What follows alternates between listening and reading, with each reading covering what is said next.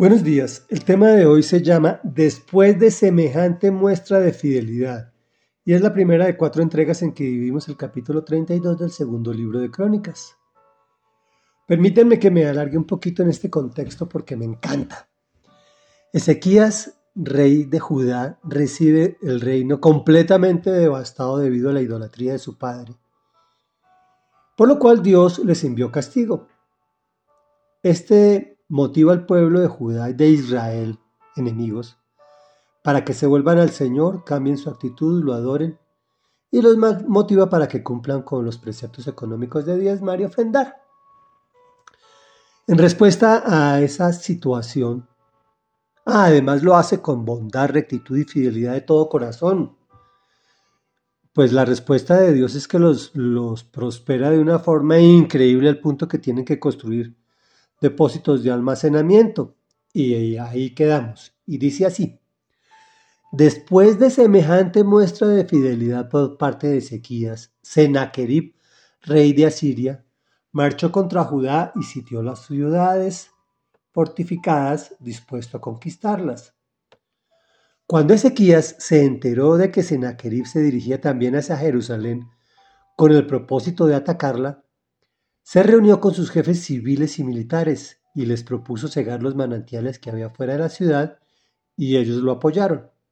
Entonces se juntó con mucha gente y entre todos cegaron los manantiales y el arroyo que atravesaba la región, pues no querían que al llegar los reyes de Asiria encontraran agua en abundancia. Armándose de valor, Ezequías reconstruyó toda la muralla que había sido derribada y levantó torres sobre ella.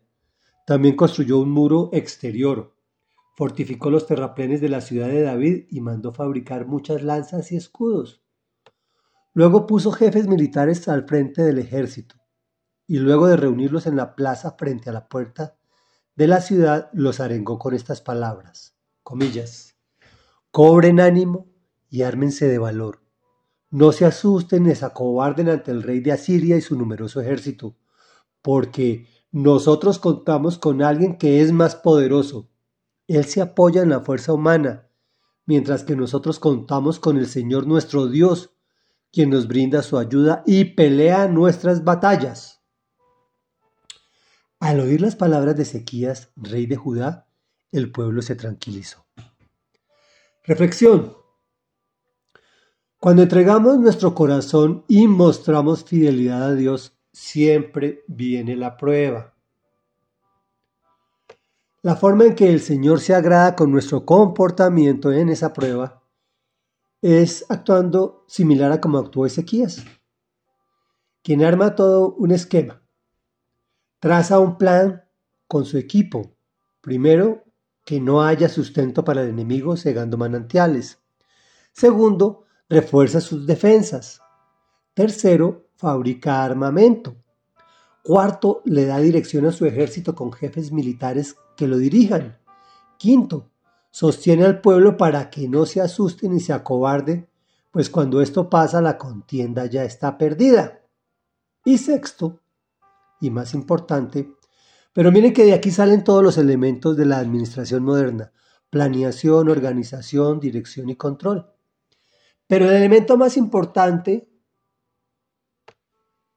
es que le recuerda que el enemigo se apoya en la fuerza humana, mientras que los que confiamos en Dios contamos con Él, quien nos ayuda y pelea nuestras batallas. Me dirás, si Dios pelea nuestras batallas, ¿para qué hicimos los primeros cinco puntos? Pues resulta que si bien es cierto que Él pelea nuestras batallas, Él requiere que tengamos fe, que no temamos, que salgamos a enfrentar la vida con la seguridad que Él va con nosotros quien nos da la victoria, puesto que la fe se demuestra con los hechos.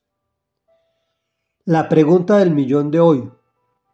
¿Hemos exteriorizado semejante muestra de fidelidad con Dios? Oremos. Amado Padre de la Gloria que estás en el cielo, santificado sea tu nombre. Hoy venimos ante ti, Señor, con la intención de mostrar total fidelidad desde lo más profundo de nuestro corazón para actuar como a ti te agrada. Y tú pusiste elementos en la tierra de los cuales nosotros tenemos que asirnos. y es que tenemos que salir a trabajar diariamente. Tenemos que planear estrategias, tenemos que buscar un futuro, tener un norte, tener una brújula. Esa brújula eres tú, Señor Jesús. Pero quieres que yo me esfuerce y sea valiente para cumplir toda tu ley y actuar con rectitud, para que tú pelees mi batalla, para que tú me des la victoria. Y es en el nombre del victorioso que hemos orado. Amén y amén.